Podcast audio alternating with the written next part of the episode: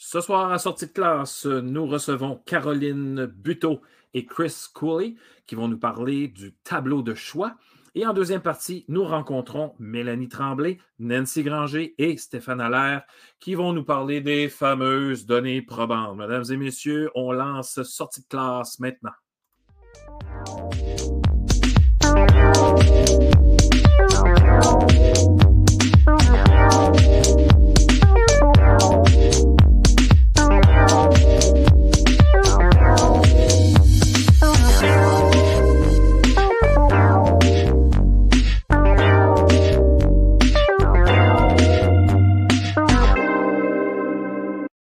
Bonsoir, bonsoir et bienvenue à Sortie de classe. C'est une neuvième émission, euh, neuvième émission déjà de cette quatrième saison. Euh, où est-ce que nous mettons sur les projecteurs des choses qui se font de bien en éducation? Et Dieu le sait. Non, il n'y a pas juste Dieu qui le sait, mais il y a plein de monde qui savent que nous faisons de belles choses en éducation. Et euh, je pense que nous sommes d'ailleurs une des seules émissions web en direct sur le web, mais aussi euh, en podcast tout de suite après. Donc, euh, mes petits messages, euh, comme d'habitude, nos petits messages. donc, vous pouvez commenter en passant. Ceux et celles qui nous suivent sur Facebook présentement et sur YouTube, vous pouvez commenter. Je vais voir vos commentaires et peut-être même vos questions. Nos invités vont se faire un plaisir de, répondre à vos questions. vous pouvez aussi me suivre sur TikTok pour donc Pierre le prof. Ensuite, ensuite, ensuite, vous, je viens de le dire, cette émission-là sera transformée en podcast. Il faut euh, aller sur n'importe quelle euh, plateforme, la plateforme de votre choix. Et il faut chercher Pierre qui roule. Vous allez aussi y retrouver plein de webinaires que j'ai faits. Euh, il y en a un qui s'en vient d'ailleurs bientôt. et je vais parler aux enseignants associés dans le prochain webinaire. Alors euh, voilà, donc euh, c'est pas mal ça, mes, euh, petits messages. j'ai pas, j'ai passé une journée bizarre, va vous dire une petite intro en passant. J'ai, les, clés de la voiture sont tombées, les, les portes étaient barrées. Donc, je, me suis comme j'ai comme embarré les clés dans la voiture. Il faut que j'en parle parce que c'est vraiment, c'est vraiment un peu fou ce qui s'est passé. Alors là, j'ai été obligé de payer un Uber à mon père, qui reste au-dessus de chez nous. Euh, pour qu'il vienne euh, avec son set de clés, euh, évidemment, pour débarrer la porte. Mais le Uber, je ne l'ai pas envoyé à bonne place. Donc, il a fallu qu'il prenne un autre taxi après. Non, non, mais non, mais non, je vous le dis, ça, a été une journée comme ça. J'ai oublié mon fil, brancher mon ordi. Non, non, nommez-les là. je veux dire, une journée exceptionnelle. Alors, mais c'est une journée qui se termine bien en votre compagnie, mesdames et messieurs. Je suis vraiment très heureux de vous voir. D'ailleurs, il y a déjà un commentaire. Ah, voilà, Mathieu Martin qui est avec nous autres ce soir. Allô, Mathieu, qui est CP Math. Donc, euh, sans plus tarder, nous allons commencer cette magnifique émission. Et euh, vous allez voir, attendez un petit peu, je vais juste enlever le texte. Voilà, comme ça. Et euh, avec Caroline Buteau et Chris Coley, qu'on retrouve après ceci. après après ceci, oui, ça sent bien, on va l'avoir.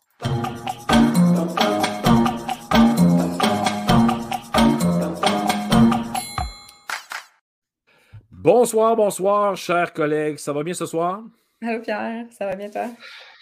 Pierre, très bien, merci. Ça roule, ça roule. Euh, après quelques péripéties aujourd'hui, euh, finalement, on est arrivé au bon moment. On est arrivé à temps pour l'émission. Euh, non, mais c'est quand je suis arrivé et j'ai fait, il me semble que le Uber, il ne va pas à bonne place. J'ai dit, pourquoi ils ne vont pas à bonne place? Comment ça? J'avais, inversé deux chiffres. Bon, euh, écoutez. Euh, ça arrive, ça, des fois. Ça arrive. ça arrive, en espérant que ça arrive. Oui, mais en fait, euh, c'est, une journée qui coûte cher parce que j'ai payé un Uber plus un taxi. je ne voulais pas le dire. Mais... écoutez, je vais vous laisser quelques secondes. Caroline, on va commencer par toi pour vous présenter. Après ça, on va passer au fameux tableau de choix que j'ai découvert lors de la journée du numérique. Donc, euh, Caroline. Super. Donc, euh, merci pour l'invitation de présenter à, l'émission Web. En fait, euh, moi, je suis conseillère pédagogique pour le récit chez Learn. Donc, Learn, c'est un organisme à but non lucratif qui soutient les commissions scolaires anglophones au Québec. Donc, on fait beaucoup de développement professionnel pour les commissions scolaires anglophones. Puis, on héberge aussi le Service national du récit pour la communauté anglophone. Donc, pour ceux qui ne le savent pas, le récit, c'est un réseau de conseillers pédagogiques qui intègre le numérique de façon euh, pédagogique et innovatrice en classe. Donc, euh, je pense que ça fait déjà dix ans que je suis conseillère pédagogique récit. Excellent. Monsieur Chris. Wow. C'est impressionnant, ça, Caroline. Euh, ben, je travaille avec Caroline. Mm-hmm. On est euh, tous les deux à Learn. Puis, euh, you know, notre mandat, c'est vraiment de supporter les élèves et les profs et les consultants pédagogiques avec des pratiques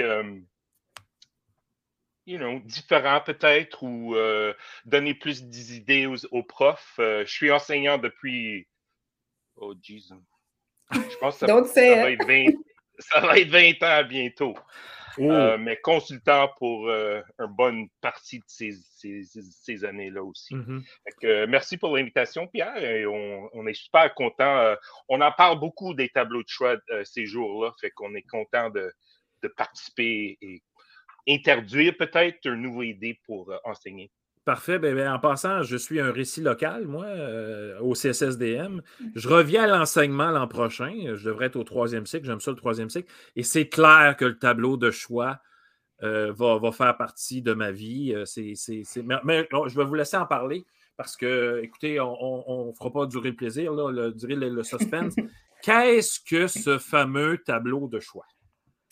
Euh, bon, alors un tableau de choix, en fait, euh, as-tu le support visuel juste pour montrer? Bien sûr, j'ai le support visuel. quoi ça offre? On a tout Parce que on peut l'expliquer en mots, mais quand on le montre, c'est vraiment pas pareil. On essaie toutes les formules pour bien l'introduire, puis la meilleure façon, c'est vraiment quand on le montre. Euh, juste mmh pour vous préciser, sur la diapositive, j'ai mis un, lien court pour ceux qui écoutent l'enregistrement et qui voudraient accéder à tous les liens dans les diapositives. Donc, tout est disponible.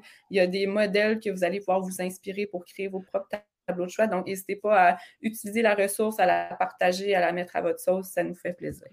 Et le lien sera aussi sur le site de ludoka.ca baroblique sortie de classe à notre émission. Là, je vais mettre le lien aussi de, ah, des diapositives. Donc. Donc, euh, si tu passes à la prochaine ah, ben oui, ben oui.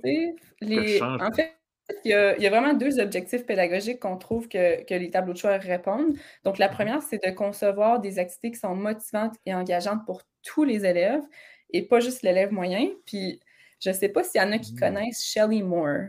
C'est une doctorante, est en train de faire son doctorat à l'Université de la Colombie-Britannique. Puis, euh, elle fait beaucoup de recherches sur l'inclusion, la diversité, puis l'adaptation scolaire. Puis, elle, fait une belle analogie avec euh, les quilles. Donc, quand on joue ah. quai, il y, a, 10 quilles devant nous. Souvent, ce qu'on fait, c'est qu'on prend la boule, on a deux lancers. Donc, on prend la boule, souvent, on lance dans le milieu pour essayer d'atteindre le plus de quilles possible. Donc, on vise le milieu le plus fort possible. Ce qui arrive souvent, c'est qu'on se ramasse avec le 7-10 split.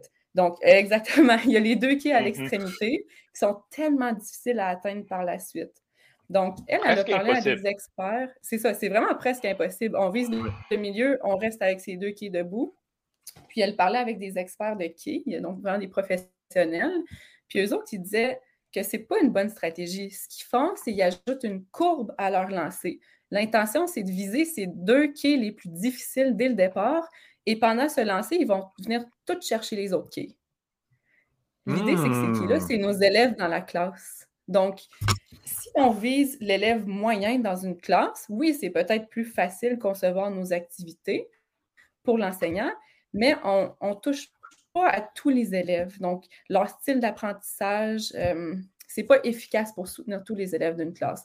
Donc, on veut vraiment prendre en compte tous les élèves d'une classe pour concevoir nos activités. Ça m'amène au deuxième objectif pédagogique d'offrir plus de choix. Et c'est ça, un tableau de choix qu'on va voir. J'ai mis dans le pas le cadre de référence de la compétence numérique, la petite roue avec les dimensions. Évidemment. Comme récit, on, aime beaucoup. on n'a pas trop le choix de euh, passer par là. c'est ça. Puis en fait, quand on fait des activités avec la technologie en classe, souvent, même sans le savoir, sans faire exprès, on touche quasiment toutes les dimensions du cadre de référence de la compétence numérique. J'en ai juste ciblé deux parce que je pourrais parler de toutes les compétences, mais il y a surtout mettre à profit le numérique en tant que vecteur d'inclusion, comme je viens de dire, et pour répondre aux, besoins diversifiés des élèves dans une classe et naturellement exploiter le potentiel du numérique. Ça, c'était le petit préambule avant de vous montrer le visuel. Chris, euh, tu avais quelque chose à ajouter? Il y a une chose que, que on, on, commence à voir aussi que peut-être les profs ne connaissent pas you know, les dimensions, mais ils, ils font dans leur salle de cours. C'est juste qu'ils n'ont pas mm-hmm. mis un mot ou une description à qu'est-ce qu'ils font. Euh, fait que c'est ça, on a vu beaucoup que quand on fait des formations sur euh, le cadre, c'est vraiment Hey, je fais ça déjà. Ben, c'est sûr. Right? Fait mm-hmm. que ça, c'est quelque chose d'intéressant à dire au début. Tout ça, que vous faisiez ça déjà. Mm-hmm. On va juste l'expliquer et peut-être vous donner un peu de trucs pour euh, les intégrer euh, dans une manière un petit peu plus intéressante pour les élèves. Je suis parfaitement d'accord avec toi. On passe à l'autre? Tu as envie de voir un visuel? On va partager. En fait, euh, ça, c'est juste des exemples. Ça peut ressembler à quoi? Mm-hmm. Donc, par exemple, un enseignant à gauche, le, bingo, qui voulait faire un rapport de lecture à ses élèves. Donc, au lieu d'offrir le même rapport de lecture à tous les élèves, euh, cet enseignant a créé un bingo. Donc, la case du milieu avec l'étoile, tous les élèves devaient faire cette activité-là. Et par la suite, en choisir deux autres pour faire un bingo. Donc, ici, on a le choix du mode de représentation, le choix du mode d'expression. Donc, l'élève peut choisir quel mode. Est-ce qu'il veut créer une vidéo? Est-ce qu'il préfère écrire un texte? Donc, l'intention pédagogique de l'enseignant, puis ce qu'il va évaluer et rechercher comme critère reste pareil. C'est juste le mode de représentation, d'expression de l'élève qui va changer vraiment pour atteindre tous les élèves de la classe. Ici, je vous avertis, il y a beaucoup de choix. Ça peut sembler gros. Ça, c'est quand on est plus habitué. Mm-hmm. On dit toujours commencer par deux choix, commencer plus petit. Puis on va vous expliquer un peu le, pourquoi de ça tantôt. Donc, ça, c'est le bingo. Mais là, j'ai déjà une question. C'est pas vraiment bingo, Caro, c'est tic-tac. Ah, le tic-tac, ouais, oui, oui. Je dis bingo, mais c'est tic-tac. Ils sont pareils, OK, ils sont pareils. Mais il y a un petit peu. merci, Chris. Tu écoutes bien, merci. Mais j'ai déjà, déjà une question. Là, tu me dis, on laisse le choix aux élèves euh, de faire une vidéo, un texte. Clairement, à un moment donné, ils vont sûrement au début toujours choisir de faire la vidéo. Mais à un moment donné, il faut aussi qu'ils écrivent. Mais là, ma question est, euh, à un moment donné, est-ce qu'on va, on va leur donner le choix pour que ça devienne un genre de faux choix? Comprenez-vous ce que je veux dire? C'est que on va les enligner vers quelque chose qu'on veut recevoir. Est-ce que c'est un but ou non? En fait, je le vois pas comme des. On, pense souvent faux choix, mais c'est des choix que l'enseignant a fait, des choix réfléchis. Fait que c'est vraiment tous des bons choix. Des fois, quand on offre moins de choix, on a l'impression de faire un faux choix, mais tous les choix sont réfléchis d'avance. Ouais, quand, je dis faux choix, c'est pas péjoratif, là. C'est plutôt euh, montrer à l'élève qu'il y a un choix à faire, mais c'est nous qui avons quand même choisi les, choix. C'est ça. Ben, on, voit souvent, puis quand euh, les élèves reçoivent un choix, n'importe quel choix, vraiment ça peut être vraiment minuscule. Ils ont plus de sens d'être à euh, d'être ils de la classe, ils sont involved in the class. Oui, je suis parfaitement d'accord avec toi. Que les choix, vraiment, c'est on commence très petit. Et une autre chose, c'est il faut apprendre à choisir. C'est vraiment une habitude que tu il faut développer. Euh, comme les, comme les, les dimensions dans le, cadre numérique. Euh, c'est des compétences qu'il faut développer. Fait que choix, c'est la même chose. Euh, si tu n'as pas de pratique à faire des choix de temps en temps, tu vas jamais, tu vas toujours aller au, choix le plus facile. Tu vas aller ton, ton, ton base ou ton confort c'est facile pour moi, je sais comment le faire, et tu ne vas pas te pousser. Fait qu'on on, on veut que les choix soient petits pour commencer, mais au temps de, du, du cours, ça développe ça vient de plus en plus. Et tu ne le fais pas une fois par année. Il faut le pratiquer. Euh, c'est quelque chose que, you know, c'est quelque chose qu'il faut que tu apprennes à faire. Puis comme Chris a dit, euh, souvent, ils vont choisir le plus simple au début, puis c'est correct parce qu'ils apprennent c'est quoi, c'est dans leur zone de confort.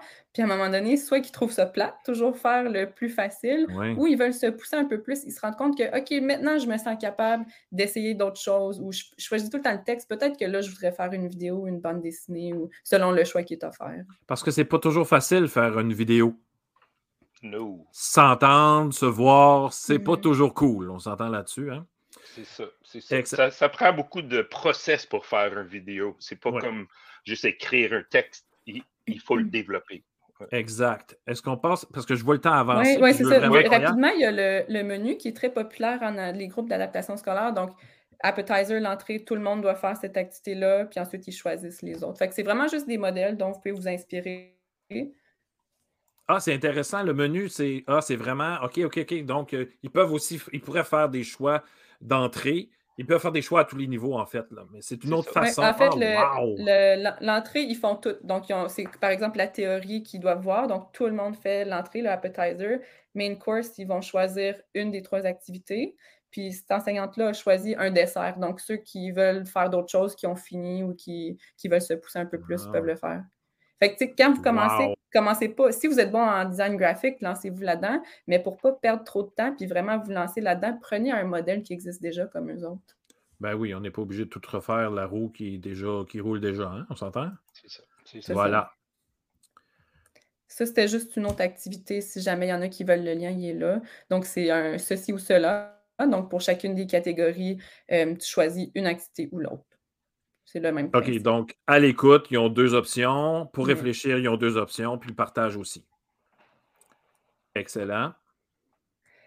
Donc là, euh. on en a plusieurs exemples dans ce, avec ce, code QR-là. J'imagine que vous nous envoyez dans plusieurs exemples.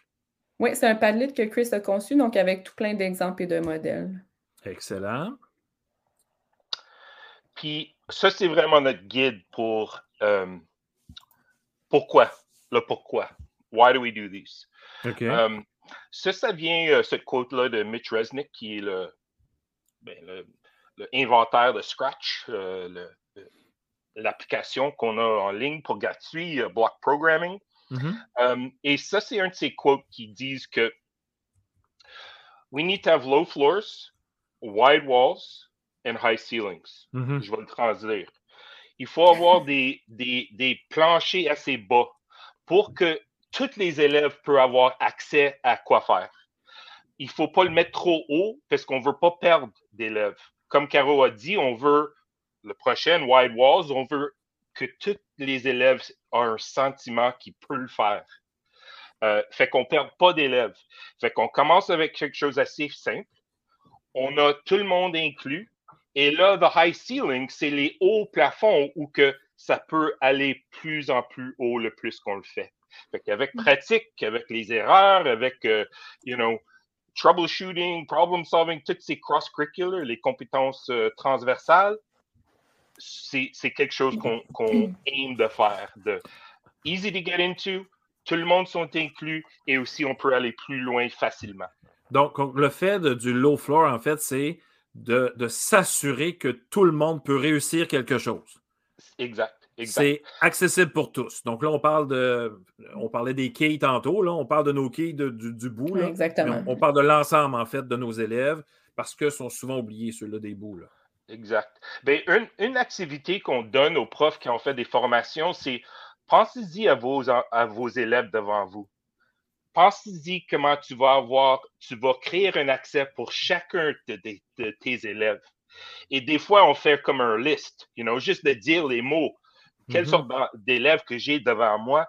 Et ils commencent à, voir que, OK, ils aiment parler, ils aiment bouger, ils sont actifs.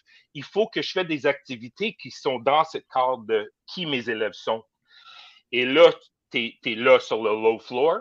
Et là, tu as commencé à widening your walls. Fait que les murs, s'agrandit dans votre salle de cours. Et quand, on, quand, quand les élèves ont un sentiment, quand, quand, ils réussissent, ils ont un mm-hmm. sentiment de compétence qui augmente. Je suis capable de, et là, sont partis, sont en feu, tassez-vous, là. On, on, on, va réussir à faire quelque chose avec eux autres. On passe à l'autre. Oh là là! Ben, ça, c'est une bonne photo. Euh, quand tu es fin puis tu embarques dans un, un, un supermarket comme ça, Aïe, aïe, aïe, euh, tu sors euh, avec 300 euh, pièces dans le cart. Mais ça, c'est le photo, c'est parce que quand tu as trop de choix, you freeze. Ou tu prends tout, ou tu vas à ton comfort zone. Fait que faire des choix, ça prend du pratique, comme on, disait avant, ou tu vas freeze. You know, tu ne vas mm-hmm. pas être capable. Fait qu'encore, quand tu commences, comme on dit, donne deux choix des choix qui sont assez simples pour les, élèves. Mais au moment où tu les donnes le choix, ils sont engagés. Parce que là, ils commencent à, dire OK, moi, je vais faire ça. Ils commencent à savoir qui ils sont. OK, je vais me faire ça. OK, je vais. Ça change la dynamique d'un salle de cours. Et souvent, quand on rencontre les profs qui commencent à faire les tableaux de choix, c'est ça qu'ils disent. Peut-être c'est un petit peu plus de chaos, chaos dans le salle de cours parce que les élèves sont en projet, sont en formation, ils, mm-hmm. s'apprennent. Mais le changement le, du dynamique du classe change. Fait que le prof devient vraiment un support pour les élèves qui sont en, train de faire la démarche que tu as présentée. OK, donc trop de choix, c'est comme pas assez, en fait. C'est ça que ça veut dire. Ouais, c'est comme commencer par le tic-tac-toe, ce serait overwhelming pour les Low élèves. Floor. Low floor. Pour commencer, trop de choix, c'est high ceiling, euh, tu vas les perdre. Parfait. Continue. Oui, ça revient un peu à ce que je disais avec l'analogie des quais. Donc, c'est une citation qu'on aime beaucoup. Il n'y a pas un seul moyen d'engagement qui sera optimal pour tous les apprenants dans tous les contextes. Il est essentiel de proposer plusieurs options d'engagement. Ça vient justement de CAST, le site de référence pour UDL, euh, donc la conception universelle de l'apprentissage c'est vraiment une belle référence, ce site. Excellent. On va, là, il faut mettre ça sur le site, ça n'a pas de bon sens. Ce non, mais il y, a, énormément de ressources. Merci de partager tout ça. Vous êtes super gentil. Merci. Donc, naturellement, offrir plus de choix, on a observé ça parce qu'on avait fait un, groupe de travail avec une conseillère pédagogique puis des enseignants avec les tableaux de choix. Euh, c'est ce qu'on a remarqué qui est ressorti avec les élèves. Beaucoup de sentiments d'appropriation et des tâches complétées, surtout parce que euh, ils ont fait le choix de le faire, ça leur tentait. Fait qu'on a remarqué que les devoirs et les travaux se faisaient beaucoup mieux. Il y avait une fierté aussi que j'ai choisi de faire ça, fait que je vais tellement bien le faire. Beaucoup d'engagement naturellement, la différenciation, motivation, créativité, c'est incroyable. Ils ont, ils ont, accès à tellement d'outils numériques. Puis les élèves de nos jours, ils aiment tellement créer des choses. C'est plus, euh, on n'est plus là à regarder le contenu comme il y a 10 ans, à juste écouter des vidéos. Maintenant, ils sont rendus à les créer. Fait mm-hmm avec tous les outils disponibles, on peut leur permettre de, créer des vidéos tellement facilement. Pas juste des vidéos, mais des quiz. Et puis, ils ont ce. ce, euh, je cherche le mot, là. Euh, une facilité. Oui, merci. Ils ont une facilité. Ils sont avec ça. Hein? Oui, c'est ça. Euh, je, faisais, je faisais faire des prédits à mes élèves pour leur montrer une autre façon de présenter des choses que le PowerPoint. Et puis, j'ai même pas eu besoin de leur dire comment partager un prédit entre eux autres euh, pour qu'ils puissent travailler sur le même. On s'entend là-dessus. Euh, ils, ont, ce, don-là, en fait, comme tu dis, euh, Caroline, sont nés avec ça. Et puis, eux autres, ils savent que tant qu'ils ne pèsent pas sur supprimer, il n'y a rien qui va sauter là. Alors, non, non, mais c'est vrai, ils cliquent partout, puis ils essaient plein d'affaires, puis ils sont très observateurs. Tu as parfaitement raison. Donc, si on leur laisse cet espace-là, ce choix-là, on risque d'avoir des super beaux résultats. Là. Puis l'enseignant, il n'est pas obligé d'être à l'aise avec un outil. Les élèves vont devenir meilleurs que toi. Même si tu vas, comme euh, Chris parlait de Scratch tantôt, si un enseignant veut proposer Scratch, il n'a pas, pas besoin d'être expert, tes élèves vont te dépasser de toute façon. Puis ça devient des très bons mentors l'année d'après. Il hmm. faut les garder avec eux On aime ça. On passe à la prochaine? Oui. Ça, c'est des choix que vous pouvez donner. I mean, tu peux en donner euh, des petites choses pour commencer et plus en plus, tu peux euh, you know, euh, donner plus de responsabilité à l'apprentissage à l'élève. Et encore, tu changes beaucoup de choses. ce petit changement-là, ça va changer comment les élèves réagissent. et des fois, on voyait avec les profs qui faisaient ces choix-là, qui pensait qu'on a eu beaucoup de questions comme si ça devrait être beaucoup de travail au début. Et c'est vraiment, tu réinventes pas le roue. Tu utilises ce que tu as déjà. Et là, tu le mets avec un couple de choix. Fait que c'est pas tellement plus. Et là, tu redonnes l'apprentissage aux élèves à la place de le prof qui a toute leur connaissance et on donne ça à l'élève quand, you know, dans les PowerPoint, des lectures, des worksheets, des choses comme ça. Ça, ça change le dynamique. Mais c'est un petit peu de travail pour commencer. Mais les profs qui l'ont fait, puis l'ont réessayé, utilisent encore les mêmes choses, puis ils font des petits tweaks. Ils voient comment les élèves réagissent de les, choix qu'ils ont donnés. Peut-être qu'ils vont les changer un petit peu, dépendant. Et, ça, et Chris, ça se change ça au fur et à mesure aussi. Si le prof a vu euh, qui, a, donné des choix, puis il a fait Oh, oh, oh, oh, on s'en va dans le champ gauche avec ça, là guys, on arrête tout. Tu sais, je veux dire, il n'y a personne qui a dit qu'il pouvait, qu'on était obligé de continuer. Là. Non, mais c'est, ça l'affaire assez cool avec ça aussi, que le prof n'est plus le, master, you know, de tout. Fait que ça vient comme un petit peu d'un partage, you know, fait que le, prof dit, OK, on va essayer quelque chose de nouveau, on va faire un tableau de choix, mais c'est nouveau pour moi comme c'est nouveau pour vous autres aussi, fait qu'on travaille ensemble Et encore, tu changes la dynamique du classe. Juste des petits changements comme ça, ça commence à changer le trajectoire de l'apprentissage. Et, par expérience, euh, parce que moi, je, faisais de la robotique, puis quand tu parlais de chaos tantôt, euh, ça, fait, ça fait peur, le chaos, euh, mais ça fait peur les trois, quatre premières fois qu'on le fait. Parce qu'après ça, le chaos s'organise. Les, élèves savent vers quoi ils s'en vont, ils savent quoi choisir après. Parce que là, ce diapo-là me dit qu'ils peuvent choisir soit le contenu qu'ils vont travailler, le processus dans lequel ils vont le faire, euh, la séquence aussi dans laquelle ils vont les faire. C'est ce que je comprends là. Hein? Oui, oui, oui. Puis pas, tout en même temps, mais dépendant de, l'activité. Euh. exact. exact. Euh, le chaos, c'est, on dit en anglais, productive chaos. Tu sais, un classe qui est productif, peut-être il y a du bruit, mais ils sont engagés. Mm-hmm. Et ça, c'est l'action. Ça, c'est un classe qui est vivant, qui, qui est en train de, de, comprendre des choses et, qui se pousse. Fait que moi, j'aime le bruit, mais le bruit entre productive chaos et chaos, c'est vraiment différent. Exact. Euh, que, et, tu, tu, peux sentir ça comme prof tout le monde, tous les profs savent qu'est-ce que je dis. exact. Mais, et, puis là, on parle d'un changement de posture du prof. Hein. Tu es en train de dire que le mm. prof doit laisser ses élèves aller euh, en, les, en les recadrant de temps en temps aussi, parce que ça peut, euh, ça peut, ça peut aller loin, cette patente-là. Absolument. Tu as encore du, du, you know, du management à faire dans le salle de cours, mais c'est plutôt de les suivre les poser les questions, travailler avec eux. Euh, tu es vraiment comme un partenaire dans leur apprentissage à la place de le the captain of their. Mm-hmm. Caroline et Chris, il nous reste deux minutes. il reste pas beaucoup de. Allons-y, procédons, puis je vais arrêter de poser des questions. Oui, c'est pas très long. Euh, je vais passer rapidement sur la pensée design. C'est en fait, quand on crée des activités avec les enseignants, on les incite à utiliser la pensée design.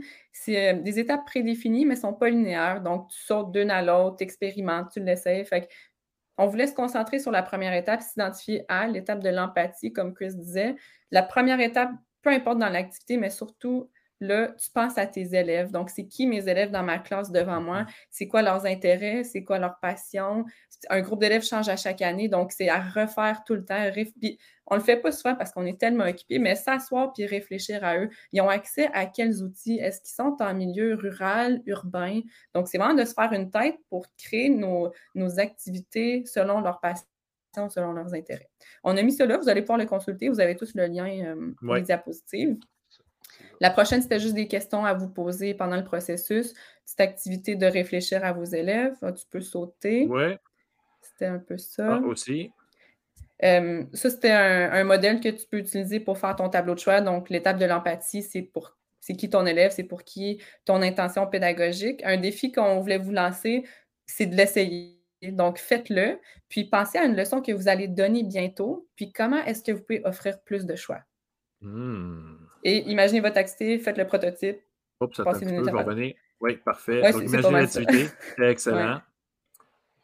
OK, ça, c'est bon. Là. Ça, c'est bon pour terminer. là. C'est hallucinant. Des petits conseils qu'on vous donne ici. Euh, encore, on a répété, restez simple pour commencer. You know, um, gardez les élèves, l'esprit d'élève en tête quand tu décides les choix que tu vas donner euh, pour commencer et planifier. Il faut avoir une intention pédagogique euh, et il faut que les élèves voient ça. Et là, ça roule super bien. Et toutes ces ressources-là, on va vous partager. On partage tout ce qu'on fait parce qu'on mm-hmm. on, est les profs aussi, puis les profs partagent tout. Mais une chose, c'est fais-le comme Caro a dit. Pensez-y une leçon où que ça n'a pas bien été. You know? Ça, c'est un bon commencement. Peut-être à la place de moi essayer de contrôler tout, je vais donner un couple de choix, je lance ça aux élèves, puis on va voir qu'est-ce qui se passe. Je te gage, ça va être un petit peu chaos pour commencer, mais le plus tu fais, le meilleur ça va être.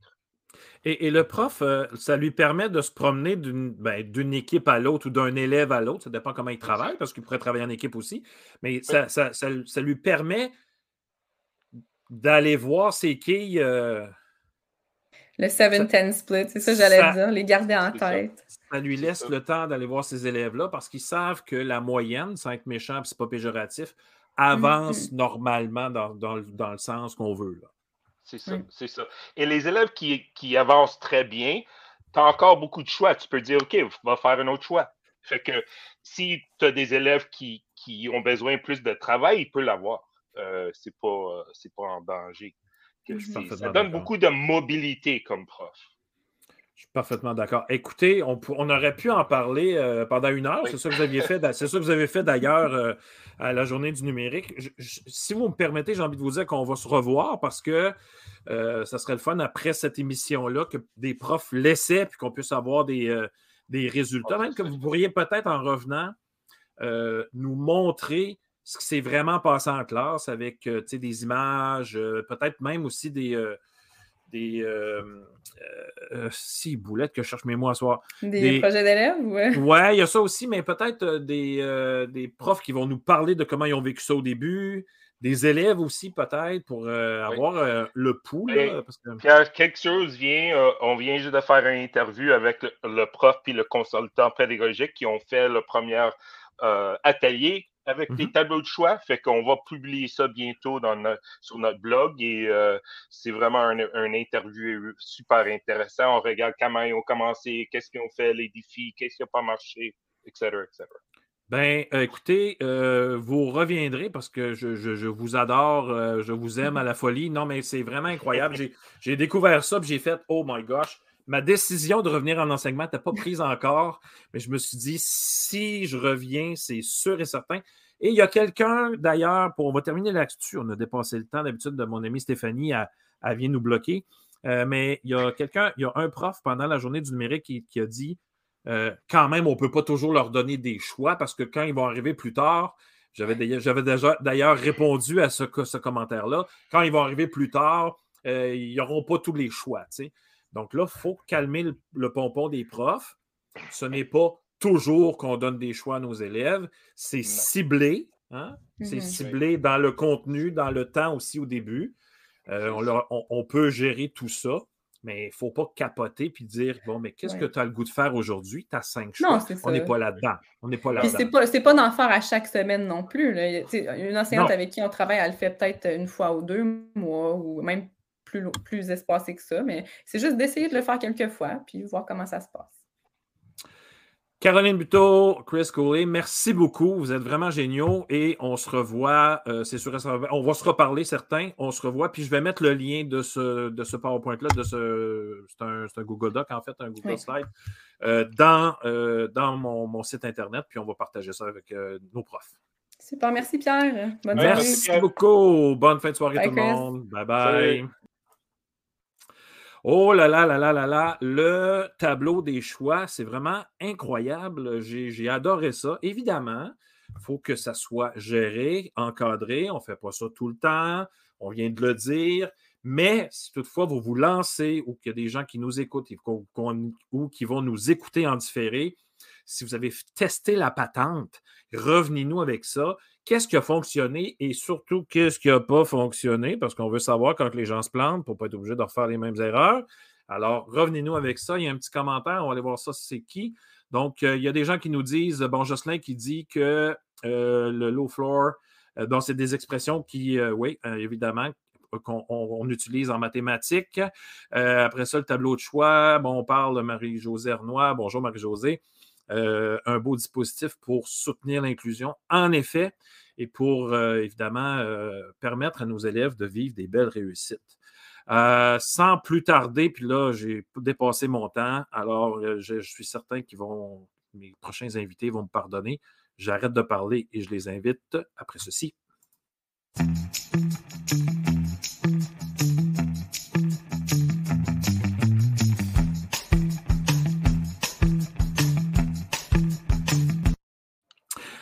Bonsoir, vous autres, Stéphane Allaire, Nancy Granger, Mélanie Tremblay. Bonsoir, bienvenue à Sortie de classe. Allô, allô. Bonsoir. Écoutez, je vais vous présenter rapidement parce que je veux qu'on passe au vif du sujet. OK? Vous m'avez fait une petite bio, là. Je vais essayer de lire ça assez rapidement. Ma gang de vous autres, je vous ai dit une petite pas capable de faire ça en trois lignes. je vous taquine, évidemment. Donc, Mélanie Tremblay, qui est déjà venue à la sortie de classe d'ailleurs, c'est une habituée maintenant, euh, est professeure en didactique et orthopédagogue des mathématiques à l'Université du Québec à Rimouski au campus de Lévis, actuellement directrice du module d'enseignement d'adaptation scolaire et sociale. Auparavant enseignante au secondaire, ses travaux portent sur l'étude des activités d'enseignement, apprentissage, évaluation. Évidemment, comme j'ai dit toujours, ça se planifie, cette patente-là dans les classes de mathématiques, plus particulièrement celles qui portent sur le développement des diverses pensées mathématiques depuis 2020. Elle mène des recherches collaboratrices sur l'évaluation de l'activité de, résolution de problèmes en collaboration à l'aide du numérique. Dis-moi si je me trompe, j'essaie de lire rapidement, puis je suis pas mal fatigué à soi, finalement, j'ai de la misère. Euh, à l'aide du numérique, membre, membre, membre du comité de valorisation et la communication de la recherche en didactique des mathématiques, du groupe de didactique des mathématiques du Québec euh, et membre aussi de l'Observatoire international sur la pensée algébrique et membre affilié du réseau Périscope. Et des fois, Mélanie dort et elle voit ses amis et elle a une famille. On essaie de tout mélanger ça. Nancy Granger, bonsoir. Donc, euh, PhD et vice-doyenne à la formation continue et aux études supérieures à la Faculté d'éducation de l'Université de Sherbrooke. Elle est aussi professeure responsable des programmes euh, en conseillance pédagogique au département de gestion de l'éducation et de la formation enseignante au secondaire pendant près de 20... Euh, non, formation point, il y avait un point là. Enseignante au secondaire pendant près de 25 ans, ses travaux de recherche sont ancrés dans la pratique. Les thèmes euh, l'accompagnement au changement de pratique. Oh là là là là, c'est tout un dossier, ça, hein, changement de pratique et de posture, j'imagine aussi. L'organisation des services dédiés à l'élève, donc enseignants ressources, orthopédagogues, les stratégies d'enseignement, euh, apprentissage, la littératie et l'inclusion scolaire sont au cœur de ses préoccupations. Elle est, elle éditrice de la Revue internationale de communication et de socialisation, membre de la commission euh, de l'enseignement secondaire du Conseil supérieur de l'éducation et affiliée au réseau Périscope. Et des fois, elle va prendre des bières avec ses amis et elle a aussi une famille. My God, comment est-ce que vous faites gérer ça? C'est Stéphane Allaire, euh, PhD et professeur en pratique éducative au secondaire au département des sciences de l'éducation à l'Université du Québec à Chicoutimi. Euh, ces activités d'enseignement concernent principalement l'intervention pédagogique et la formation pratique des futurs enseignants. Il est responsable de l'équipe FRQSC euh, sur le partenariat recherche pratique en éducation, directeur du programme de doctorat en éducation et coprésident du comité d'éthique de la recherche avec des êtres humains. My God, c'est bon ça. Euh, il est directeur du consortium régional de recherche en éducation, rédacteur francophone de la revue canadienne de l'éducation, membre de la commission de l'enseignement secondaire du Conseil supérieur de l'éducation et doyen à la recherche et à la création. Mesdames et messieurs, notre émission est maintenant terminée. Je vous souhaite une... Alors là, on va passer dans le vif du sujet. Vous avez écrit un texte qui est en réponse euh, à certains écrits de M. Euh, Christian Boyer et Steve Bissonnette, qu'on connaît très bien. Ceux et celles qui sont sur Twitter connaissent ces, deux, ces deux chercheurs-là, ces deux professeurs. et vous avez décidé de répondre à ces écrits.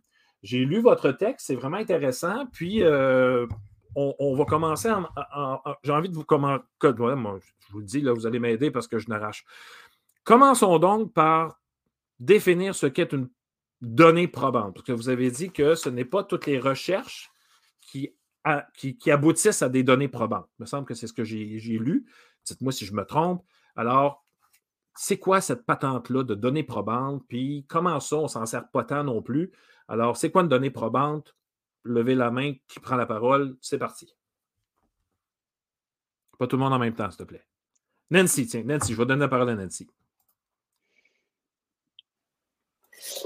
Ben, des données probantes, c'est des données euh, qui sont euh, issues de la recherche, mais souvent, ce qu'on entend par données probantes, ce sont des données euh, quantitatives qui sont analysées par des moyens comme des méta-analyses, par exemple, où on va agréger beaucoup de données ensemble, puis on va avoir un grand N, qu'on va dire, donc un grand échantillon qui nous permet de se dire, bon, ben toutes les données qu'on a récoltées, qu'est-ce qu'ils nous disent, ces données-là? Puis là, on a des grandes tendances qui sont dessinées à travers ces analyses-là. Donc, euh, ça nous permet d'orienter certains choix. Toutefois, puisqu'on a une grande proportion de, données ensemble, on perd un peu la finesse ou, euh, je dirais, euh, la qualité de, chacune des études qui ont été regroupées ensemble. Je vais laisser mes collègues en ajouter. Mélanie, Stéphane? Quelque chose à ajouter? Stéphane souhaite ajouter. Dans, les éléments importants, c'est de voir un peu les méthodologies qui sont derrière. Et Nancy l'a bien fait valoir, quand on parle de méta-analyse, on peut, euh, avant qu'on aille comparer des études qui ont été faites, il y a quand même un choix dans les études qu'on va retenir. On va retenir celles qui s'appuient sur des méthodologies quantitatives, donc qui s'appuieront souvent avec cette idée de comparer. Euh, par exemple, on pourrait avoir un groupe contrôle, un groupe témoin, et d'essayer de voir quels sont les effets d'une d'une formule ou encore de l'usage d'un outil. On pourrait dire si on est d'accord ou pas à cet effet-là, mais c'est, ce, sont ces études-là qu'on retient dans un premier temps. Et par la suite, on aura lieu à, ça donnera lieu à des méta-analyses. Stéphane? Oh, ton micro, Stéphane, euh, ne fonctionne pas. Je pense qu'il faut que tu fasses les paramètres en bas. Peut-être qu'il n'y a pas de il n'y a pas le bon. Euh, je te laisse régler ton micro. Tu me parles dès que, dès que, dès que ça fonctionne. Dans les paramètres en bas, là, je pense qu'il faut que tu choisisses dans l'audio. Peut-être que tu n'as pas choisi le bon micro, c'est pas grave. Euh, vous parlez dans votre texte de John Hattie, le fameux John Hattie. Euh, puis là, il y a des phrases qui disent bon, ah, avec l'ambition de affirme rien de moins, le Saint Graal. Est-ce que est-ce que John Hattie est dans le champ gauche ou euh, il a sorti des choses intéressantes?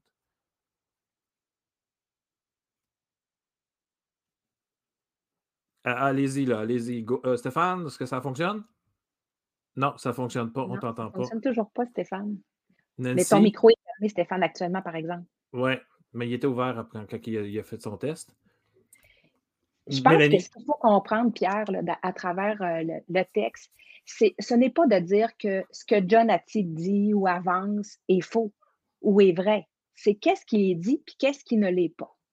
Euh, lorsqu'on est dans des recherches en éducation, il faut comprendre que tout le travail des chercheurs, là, ça se résume quand même à, essayer de, on s'inscrit dans un discours argumentatif, on s'inscrit dans une communauté pour convaincre. Donc, on met en preuve des choses et on ne l'avance pas tous de la même manière. C'est ça qu'il faut comprendre. Moi, je dirais le message qu'on a ce soir, c'est un message qui s'adresse à nos professionnels enseignants on a la chance de collaborer par nos choix de méthodologie, de collaborer beaucoup avec des enseignants et puis euh, que ce soit des conseillers pédagogiques. Et l'idée, c'est de faire valoir les chaînes d'intelligibilité ou encore dit autrement, les, les façons de mettre en preuve, d'avancer des savoirs ne sont pas tous de même nature en éducation. Il y a différentes façons de faire de la recherche qui vont se camper vers des méthodologies, mais ce qui en amont, c'est la manière d'avancer un argument, d'avancer des arguments. Euh, je vais prendre l'exemple de ce qu'on a entendu tout à l'heure. Quand on parle de, l'idée du choix, du tableau des choix, c'est un outil. Ce que les collègues ont bien fait ressortir, c'est l'intention qui nous porte. Bien ça, ça serait une manière d'étudier les phénomènes sociaux, puis c'en est un parmi d'autres. On n'est pas dans un schéma causal, on est dans un schéma fonctionnel qui nous, qui nous invite à essayer de comprendre c'est quoi l'intention des acteurs, comment ils s'y prennent, pourquoi ils font de cette façon-là? Et ça, on en vient à être convaincu parce que cet argumentaire-là est porté. Et certaines recherches en éducation vont euh, prôner de constituer un problème, d'essayer de comprendre l'intentionnalité des gens, puis ça s'exprime par quelles actions.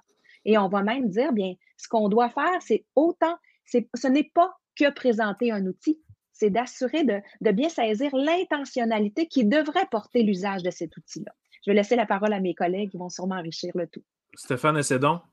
Oui, est-ce que ça fonctionne maintenant? Alors, désolé, je ne sais pas pourquoi ça fonctionnait pourtant tantôt. Euh, oh, les technologies. Durant les tests. Euh, ben, Peut-être pour faire du pouce un peu là, sur ce que Mélanie mentionne. Euh, je veux dire, on n'est pas contre les données probantes, on ne nie pas l'apport de, de, de, ces données-là. Ce qu'on constate, c'est qu'il y a, ça crée beaucoup d'engouement, probablement avec raison il y a une contribution qui vient de ces types de données-là, Mais ce qu'on constate aussi, c'est que parfois, il y a certaines surinterprétations. Et, ce qu'on voulait faire, c'est simplement dire, bon, ben, cette façon de faire de la recherche, elle a sa place.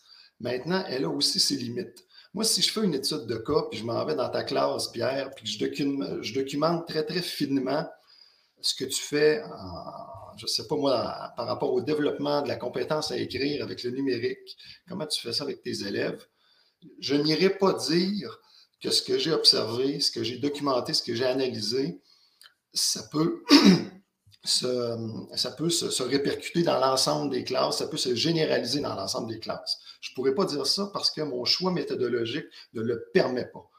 Les données probantes, la façon dont ces données-là sont générées, permettent de tirer certaines conclusions, mais par ailleurs, euh, ont, leurs propres limites. Et c'est ça qu'on voulait mettre euh, en lumière dans, l'article qu'on a mentionné. Et une de ces limites-là, c'est qu'on a très, très peu de, données sur les éléments contextuels, sur la façon dont les choses sont mises en œuvre. Et ça, c'est important comme professionnel de, le prendre en considération, puis d'essayer de forer un peu plus euh, par rapport à ce que les études nous disent et nous disent moins. Et peu mhm. importe le type d'étude. Et, avant de donner la parole à Nancy, faut, faut, on va mettre en contexte là, le texte que vous avez écrit. Euh, est en réponse euh, à, ce que Christian et Steve ont dit sur l'enseignement en ligne. Donc, ça, c'est important. C'est vraiment un sujet précis. Ce c'est pas n'importe quoi. C'était vraiment sur ce projet, sur ce, ce sujet-là. Donc, ça, c'était vraiment important de le dire. Et eux autres, ils disaient regardez, grosso modo, très dit grossièrement, euh, l'enseignement en ligne ne fonctionne pas. Euh, ça, euh, c'est un peu ça qui ressortait. Mais là, vous avez fait, vous avez mis quelques nuances. Ben, il disait regardez, l'enseignement en ligne ne fonctionne pas. Et en plus, voici les études qui nous montrent que ça ne fonctionne pas. Alors, hmm. nous, dans le fond, quand on parle de, de type de données puis de méthodologie, ce qu'on a fait, c'est qu'on on s'est dit, ben, on va essayer de voir qu'est-ce qu'il y a dans ces études-là, justement. On connaît peut-être le quoi, ça ne marche pas. Maintenant, comment ça, puis pourquoi? Qu'est-ce qui n'a pas été mis en œuvre là, pendant, pendant l'enseignement qui fait que ça ne semble pas fonctionner? Puis quand on a euh, collé le modèle classe dessus, de Archambault et Chouinard, qui d'ailleurs ont, ont, quand même fait des commentaires très positifs à l'égard de l'article, euh, ben, on s'est rendu compte que dans les articles consultés, on avait beaucoup de données manquantes, donc mm-hmm. d'où notre tableau là, qui montre que c'est 0, 0, 0, 1, 0. Donc, on voit très bien que finalement, les données, c'est ce que j'ai dit tantôt, les, les données de méta-analyse, ils nous donnent des grandes lignes, mais on ne peut pas aller finement savoir ce qui s'est passé. Or, quand on va fouiller dans des textes, dont Barber qui était cité, qu'est-ce qu'on trouve? On trouve que déjà d'emblée dans l'intro, il nous dit Hey, Colin Dabin, ça n'a pas d'allure, les élèves étaient laissés à eux-mêmes, puis euh, on devrait euh, déjà regarder cet aspect-là en premier. Ça fait que, tu sais, dans le fond, on a du quanti, du quali, puis là, dans le fond, notre propos à nous, c'est de dire, ben si on est capable d'amalgamer les différents types de recherches qui se font, d'aller voir les différents types de données qui en découlent, bien, ça nous permet un regard beaucoup plus riche que de regarder dans un micro-trou d'une porte. Puis c'est faux de dire, bien, on peinture ça au rouleau partout dans la société en se disant que tout ce qui fonctionne, c'est des données probantes. Puis si on est dans le flou, dans le mou, dans le quali, bien, on est à côté de la plaque. Dans le fond, mm-hmm. c'était ça un peu notre réaction pour remettre ça un petit peu en se disant, mais la diversité existe, puis elle est nécessaire, en tout cas, pense-t-on. Et, il y a quelque chose qui est, ressorti, en fait, qui, que moi qui m'a frappé, c'est que le ratio prof-élève était beaucoup plus grand en ligne euh, qu'en, présence, ce qui est bizarre parce que j'ai l'impression que le lien doit être encore plus fort en ligne et encore plus difficile à créer qu'en vrai, quand on voit nos élèves en vrai, quand on voit une pastille, on ne voit pas grand-chose. Des fois, on voit juste la pastille. On ne peut pas tout le temps les forcer à ouvrir la, caméra, mais c'est tout ça ensemble. C'est un contexte qui n'a peut-être pas été pris en compte. Exact. C'est ce qu'on fait valoir. Puis, tu sais, j'ai envie de dire, supposons que la situation avait été inverse, que la moyenne d'élèves dans une classe en face à face, ça aurait été 100, puis en ligne, ça aurait été 30. Et qu'on aurait obtenu les, résultats inverses? Est-ce qu'on aurait conclu que l'école en présence est impertinente? Ben, voyons donc, on n'aurait pas tiré cette conclusion-là. On aurait dit, ben voyons, un des facteurs probables, c'est pas tant la modalité, c'est le fait que les, enseignants doivent gérer un, beaucoup plus grand nombre d'élèves. Donc, c'est ce niveau de, granularité qu'on a cherché à, mettre en place. Et on ne nie pas du tout que les, résultats quantitatifs, là, ils sont assez clairs dans, les études. Euh, je veux dire, les, élèves qui sont en ligne, on a bien vu qu'ils réussissent moins bien. Euh, mais ce n'est pas tant parce qu'ils étaient en ligne, c'est parce qu'il y a d'autres facteurs contextuels qui sont venus euh, interférer. En fait, ce qu'on ce qu'on se rend compte, c'est que on n'est pas tant prêt, puis on n'a pas tant les outils pour enseigner en ligne, donc le contexte n'est pas nécessairement l'idéal. Un. Deux, c'est pas fait pour tout le monde en, en ligne. C'est peut-être une conclusion rapide. Je ne suis pas un chercheur. Nancy, ton micro n'est pas ouvert. Nancy, ton micro. C'est rapide un peu, effectivement. Puis j'ai envie de dire. Euh, Recorde-moi, là. oui, bien, c'est parce qu'on ne fera jamais ce, ce lien-là pour l'enseignement en présence. Or, beaucoup de choses dans des études démontrent qu'il y a des choses à améliorer lorsqu'on est en présence. Donc, c'est comme un gros coup d'éclat pour dire euh, bon, on n'a pas aimé ça, la pandémie, l'enseignement en ligne, blablabla. Puis là, on tasse ça du bras en disant regarde, il y a des méta-analyses.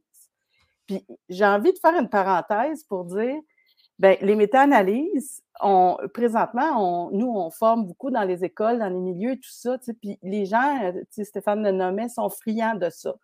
Ah, c'est quoi les bonnes pratiques? C'est quoi les données probantes? Bien, des données probantes, on peut peut-être dire des données issues de la recherche, premièrement, puis on peut peut-être aussi s'ouvrir à différentes choses en ayant, je trouvais que les personnes juste avant nous, là, ils, sont partis d'un petit modèle, mais ils parlaient d'intention pédagogique. Donc, ils parlaient aussi de, de, de se dire, bon, ben quel choix est-ce que j'ai? Donc, c'est la même chose pour les personnes sur le terrain on a des choix à faire et les contextes sont jamais les mêmes. J'ai beau prendre la plus grosse étude américaine qui a été faite pour, euh, je sais pas, les élèves qui avaient des difficultés en lecture, je ne peux pas souvent reproduire ça tel que tel dans un milieu scolaire au Québec.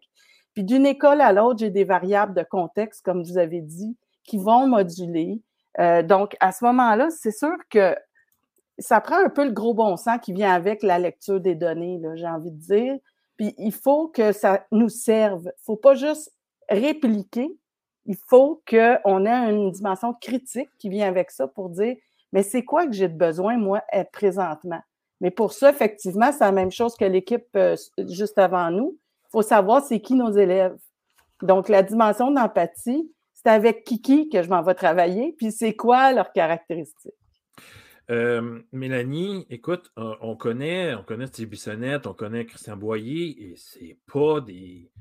C'est pas des gnochons, c'est des gens intelligents, c'est des chercheurs qui ont, apporté énormément à l'éducation.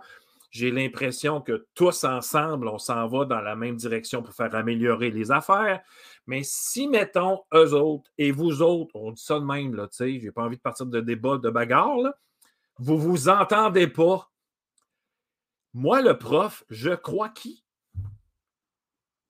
Qu'est-ce que je fais? Non, mais qu'est-ce que je fais avec ça? Parce que, à quelque part, il faut quand même que j'écoute un bar qui dit ben, écoute, l'enseignement en ligne, ça ne fonctionne pas. Ouais, c'est clair, ça ne fonctionne pas. Là, vous dites un instant, un instant. OK, ouais, mais là, je fais quoi, moi? Ben, laissez faire, je vais continuer à faire ce que je fais. Moi, je crois beaucoup personnellement, je pense que mes collègues seront de cet avis-là aussi. Je crois beaucoup à l'intelligence de l'enseignant. Le rôle d'un enseignant et celui d'un chercheur, ce n'est pas la même chose. Mais un enseignant, doit être conscient qu'il y a une variété de méthodes de recherche qui s'inscrivent dans des cadres différents. Il y a le chapeau de l'éducation, mais il y a des domaines de spécialisation qui sont différents. Moi, je prends mon dada personnel qui est en didactique des mathématiques. Parler de l'avancement de la pensée mathématique sans penser les savoirs en jeu, c'est tout à fait utopique. Mais personnellement, avoir une étude de cause à effet qui va jamais j'en trouverai une qui va me permettre de faire une analyse des conditions d'émergence des savoirs passés. J'ai besoin d'études qui vont faire des analyses historiques pour être capable de voir comment a émergé la pensée algébrique. Est-ce qu'on peut donc supposer qu'elle serait en émergence de la même façon auprès des élèves? Puis quelles sont les conditions qui vont favoriser cette émergence-là? Je n'ai mmh pas besoin de méta-analyse pour faire ça. J'ai besoin, par contre, d'une analyse fine de textes qui ont été rédigés. Et ça, je pense, quand on travaille avec les enseignants, ils, comprennent très, très bien. S'ils sont taxés par les savoirs en jeu, ils, ils font faire affaire avec certains types de recherche. Au même titre que lorsqu'ils demandent d'être accompagnés sur offrir de la rétroaction, c'est facile de dire je vais offrir une rétroaction, elle doit être constructive. Quand ils mm-hmm. vont dire ben, on veut offrir une rétroaction sur les contenus, parfait. À quel niveau sera-t-elle exprimée? Ça, c'est un élément. Puis l'autre élément important, comment l'élève va-t-il l'accueillir? Est-ce que cette rétroaction-là sera dans, sa zone proximale pour être accueillie? Mais on est tous d'accord que la rétroaction, elle est importante. A-t-il mm-hmm. le dit? je pense que différents chercheurs sont s'entendent là-dessus. Au même titre que pour moi, l'importance de l'explicitation, c'est mm-hmm. très important. C'est la manière de le faire, par contre, qui change selon nos cadres. Et ça, moi, je, crois, je, ne voudrais pas qu'on fasse des professionnels enseignants des techniciens. Ils sont aptes, oui, il faut développer cette littératie de recherche, d'être capable d'interpréter les travaux de recherche. Puis, je déteste pas qu'un enseignant soit conscient que, oups, Mélanie jongle davantage dans cette tasse de thé-là, Monsieur Bissonnette euh, jongle davantage avec ce genre de choses-là. Puis moi, je vais faire la part des choses en tant que professionnel à cet instant donné où j'analyse avec le bagage que j'ai aujourd'hui. Parce que dans deux ans, on va peut-être se reparler des mêmes résultats, ça sera autrement. Stéphane, est-ce que tu crois? Oui, vas-y. Oui. Vous savez, dans, le référentiel de compétences des, enseignants au début des années 2000, il, y a un beau, il y a une belle partie d'un chapitre là, où on parle de l'évolution des types de professionnalité en, mm-hmm. matière d'enseignement. Et au, début des années 60, on a essayé de concevoir l'enseignant comme étant un maître, on appelait ça le maître scientifique, ou par on, voulait essayer de dégager des algorithmes, comme on le fait en sciences naturelles. On pensait qu'il y avait des procédures uniques, applicables. Ça a plus ou moins fonctionné, cette affaire-là, et c'est ce qui nous a amené, entre autres, à ce qu'on a, on appelé le maître professionnel. Et là, j'en appelle à tous les, les, travaux euh, sur le praticien euh, réflexif de Donald Schoen, où un enseignant, c'est quelqu'un, oui, qui va regarder ce qui se fait sur le plan non pas de la recherche, des recherches en éducation. Et ça, je pense que c'est important de se le dire. L'espèce de quête, là, puis le clin d'œil qu'on faisait à, Ati, le Saint Graal, la, la, quête du Saint Graal, elle est mm-hmm. un peu utopique. Euh, donc, je pense qu'une première chose à se dire, c'est qu'il existe des recherches. Peut-on les consulter? Puis le professionnel, euh, dans, dans, sa vocation professionnelle, oui, devrait pourrait et a intérêt à tenir compte de ces, euh, de, ces, résultats pluriels de la recherche, mais il y a un paquet d'autres éléments dont il, doit, euh, dont, il doit tenir compte.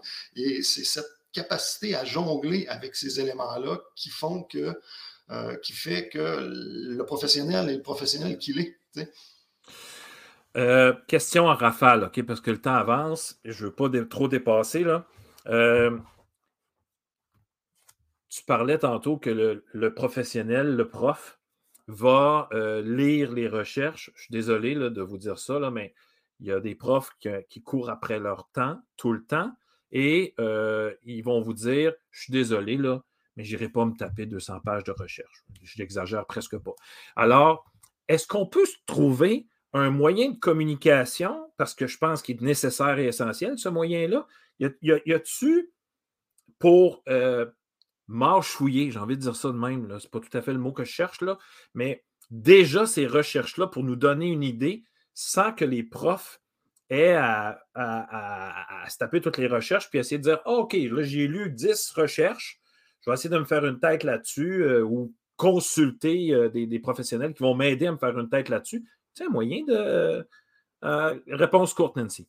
Ben, moi, je pense qu'il y en a beaucoup de moyens pourtant, hein, parce que, ben, je vais dire le CETREC, entre autres. Euh, les gens sont abonnés à l'infolette, ils reçoivent tous des petits résumés de toutes sortes de, recherches sur toutes sortes de thèmes qu'ils consultent. Ton émission en est un exemple.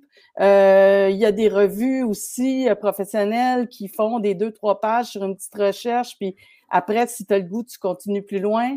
moi, les gens que je rencontre, en tout cas, ils sont assez informés et de plus en plus euh, autant les professeurs que les conseils pédagogiques, que les directions d'établissement, on est rendu avec des gens très informés au niveau des recherches.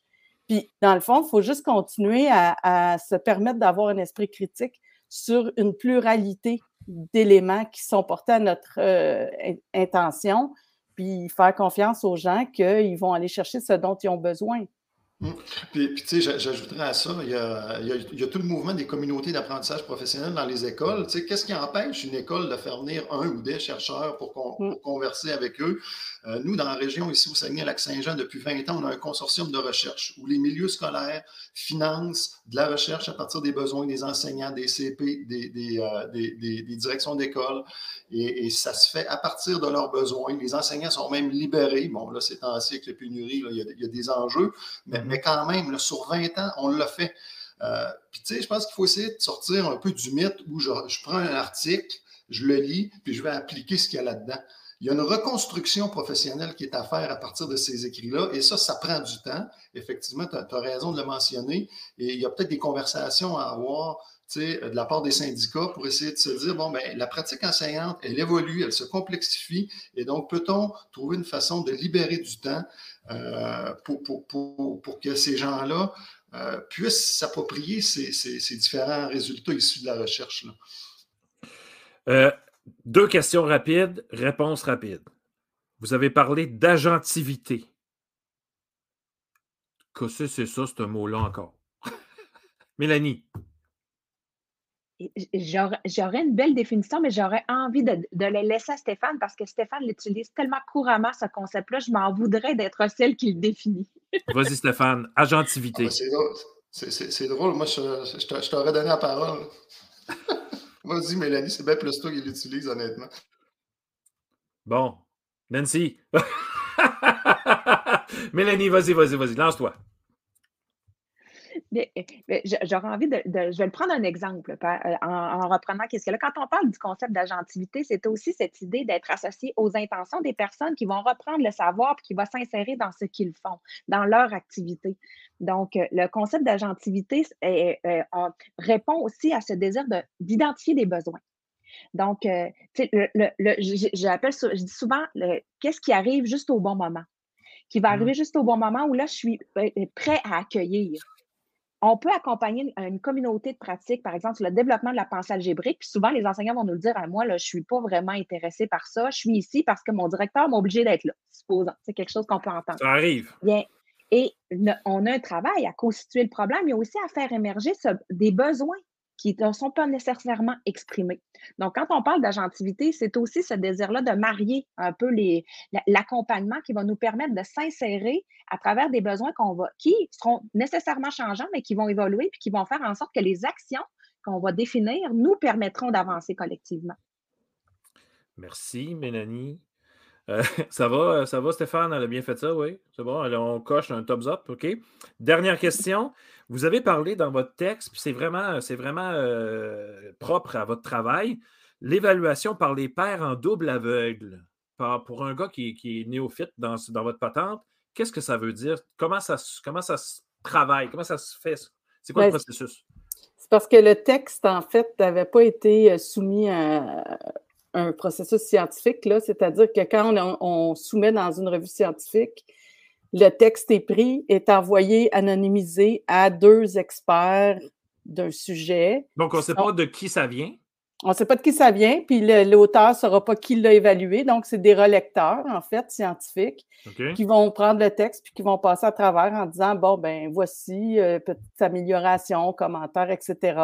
Renvoie ça à l'éditeur, puis l'éditeur fait la somme de ça, décide de ce qu'il garde, puis demande les corrections. Or, euh, le texte de départ, en fait, euh, n'avait pas été euh, soumis dans une revue scientifique et évalué par des pairs, ce qui pour la recherche est quand même important parce que c'est un peu le saut de la validité du texte qu'on peut lire puis de sa rigueur. fait que voilà, fait que ça, pour nous, c'était quand même un élément à souligner parce que tantôt tu te demandais qui croire. Ben, ça ne veut pas dire que les gens qui ne sont pas dans des revues scientifiques, il ne faut pas les croire, mais Si, on se donne des critères de rigueur à un moment donné, ben, il faut quand même passer par ces critères de rigueur-là Puis, ben, nous, on a décidé de faire le processus. On a, on a quand même envie de souligner le travail puis de, de, M. Bissonnette et Boyer. En général, je pense qu'il faut avancer la cause. ils ne sont pas, sont, pas, sont pas dans le champ gauche, je pense. J'ai parlé, à, parlé à Steve à quelques reprises, puis c'est, écoutez, c'est, on, boit ce qu'il dit. Non, mais c'est vrai. Non, mais dans le fond, il, n'est pas. Non, mais c'est vrai. Je veux dire, c'est un, un, homme hyper intéressant. C'est vraiment génial. On va le, on on recevoir à l'émission. Euh, Stéphane Allaire, Nancy Granger, Mélanie Tremblay, merci pour votre participation. C'est jamais assez long, mon affaire. Il va falloir qu'on se reprenne parce que, non, mais comme la, question que j'ai posée sur euh, les pères à double aveu, en double euh, je ne sais pas c'est quoi, moi, cette patente-là. Il y a des processus dans les recherches qui sont faites qu'on n'est même pas au courant, comment ça marche, puis tout ça. Je pense que c'est important, à un moment donné, de définir le travail, puis comment il est fait, ce travail-là. Alors, on vous invitera pour nous parler de ça euh, un autre tantôt. C'est-tu bon pour vous autres, ça? Ça nous fera plaisir. Vous irez voir, il y a des beaux commentaires en dessous de la vidéo. Euh, il y a des beaux commentaires. Je n'ai pas eu le temps de toutes les montrer. Là. Euh, puis on n'a pas eu le temps de répondre aux questions non plus, malheureusement. Le temps avance. Mais vous irez voir. Si vous voulez répondre, c'est encore mieux. Ça serait vraiment génial. Euh, encore une fois, merci. Euh, Pierre, viens faire une maîtrise, tu vas mieux comprendre. Bon, ben ça, c'est Audrey, là. Oublie ça. Non, mais ça se peut, ça se peut, là. Je m'informe point DSS tranquillement pas vite en gestion. Bon, tu as essayé de parler de ma À l'Université de Sherbrooke, j'imagine. Je sais pas, on se parlera, Nancy. Faut qu'on se parle. Faut qu'on se parle. Pierre, je m'en voudrais de ne pas saluer nos professionnels. C'est la semaine des professionnels en enseignement, donc euh, en éducation. Je leur souhaite une excellente semaine. Ah, je, vais même me permettre de reprendre les propos de Bandura puis de parler de la gentilité en terminant ils ont un potentiel d'agir important. Ils, sont les, ils nous aident à, avancer. Puis c'est le cas de chacun des enseignants. Donc, euh, je vous souhaite une bonne semaine. Puis merci d'être motivé à questionner les résultats de recherche. Si on reste dans cette posture de questionnement-là, on restera donc dans une posture critique. Puis c'est ce qu'on apprécie. Merci beaucoup tout le monde et on se revoit la semaine prochaine pour une autre sortie de classe. Sur ce, bye bye. Bye bye.